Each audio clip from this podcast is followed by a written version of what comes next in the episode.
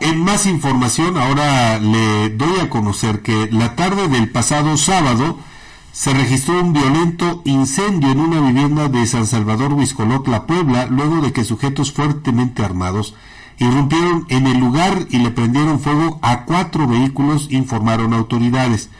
De acuerdo con reportes policiales, alrededor de las 6 de la tarde del 2 de diciembre, vecinos de la calle 5 de Mayo reportaron detonaciones de arma de fuego y un voraz incendio en el interior de un domicilio.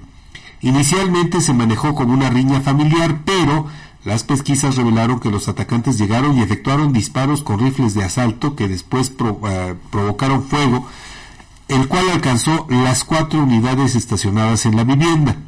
Al lugar acudieron bomberos de Tecamachalco, Tepeaca y Protección Civil de Acatzingo y Coapiaxtla de Madero para sofocar las llamas tras dos horas. El inmueble quedó acordonado para peritajes de la Fiscalía General del Estado. Entre los vehículos calcinados había dos de lujo, una camioneta clásica parcialmente quemada y un Volkswagen con impactos de bala. También resultó dañada la fachada de la propiedad, aunque no se reportaron lesionados.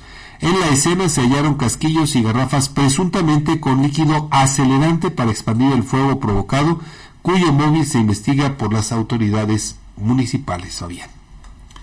Pues mira, otro hecho de, ¿Otro hecho? violencia. Sí, violencia desatado. Y es que ya no son, puntos focalizados, ¿no? Ahora por cualquier parte del territorio poblano también. Sí, se están eh, incrementando también estos hechos de violencia y bueno, pues en todos estos hechos están involucradas personas presuntamente ligadas a grupos criminales, concretamente del narcotráfico, del narcomenudeo, del guachicoleo. guachicoleo también exactamente. Eso es lo que está ocurriendo en, en, Puebla. Y bueno, pues aquí también lo que hemos referido, es que pues por la cercanía que tenemos, pues eh, no estamos muy lejos. Y no estamos exentos de padecer este tipo de situaciones, Fabián.